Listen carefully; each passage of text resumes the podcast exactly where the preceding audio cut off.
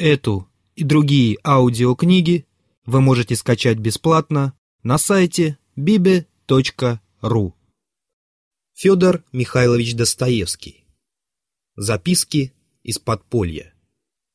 Герой повести – мелкий чиновник, который страдает от того, что он принижен обществом и восстает против условий общественной жизни, которые его обезличивают.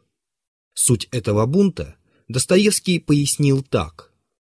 «Я горжусь, что впервые вывел настоящего человека русского большинства и впервые разоблачил его уродливую и трагическую сторону. Трагизм состоит в сознании уродливости.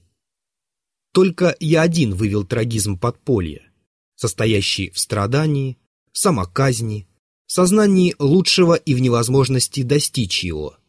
И главное, в ярком убеждении этих несчастных, что и все таковы, а стало быть, не стоит и исправляться.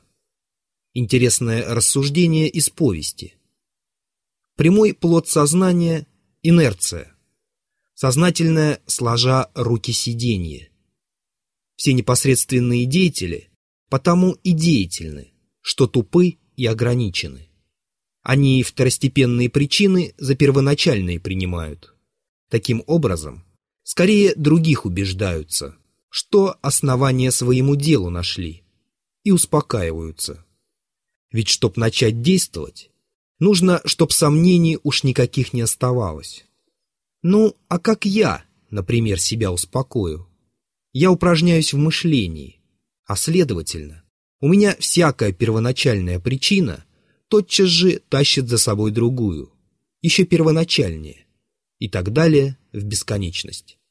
Такова именно сущность всякого сознания и мышления.